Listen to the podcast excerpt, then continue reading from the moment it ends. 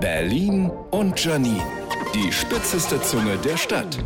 Du merkst, dass dein Kind in die Pubertät kommt, wenn du direkt nach dem ins Bett bringen zur Stabsflasche greifst. Ich glaube, es heißt Pubertät, weil Eltern die ganze Zeit denken, puh, die alter Donknall, puh, nur noch acht Jahre, puh, wenn ich dit durchstehe, steht meiner Karriere als Dalai Lama nichts mehr im Weg. Ich frag so, na, wie hast du geschlafen? Antwort, Augenrollen. Die muss doch schon Burnout haben vom Augenrollen. Wenn ich sage, räumst du mal bitte dein Zimmer auf, sieht aus, als wäre ein LKW durchgefahren. Dann bekomme ich als Antwort, ich hab bestimmt irgendwo eine andere Mutter, die mich versteht. Na, wer soll denn das sein? Pippi Langstrumpf oder was? Zwei Minuten später werde ich totgekuschelt. Ich liebe ja meine Tochter, aber im Moment gucke ich mir gerne mal Dokus über Klaus Kinski an, um emotional ausgeglichene Menschen um mich zu haben. Und überhaupt, sie wüsste ja gar nicht mehr, wer sie ist. Ja, ich weiß, dass ich bald Insass in einer Nervenheilanstalt sein werde. Alternativ habe ich aber schon einen kleinen Racheplan ausgearbeitet. Ich komme ja auch irgendwann in die Wechseljahre und dann.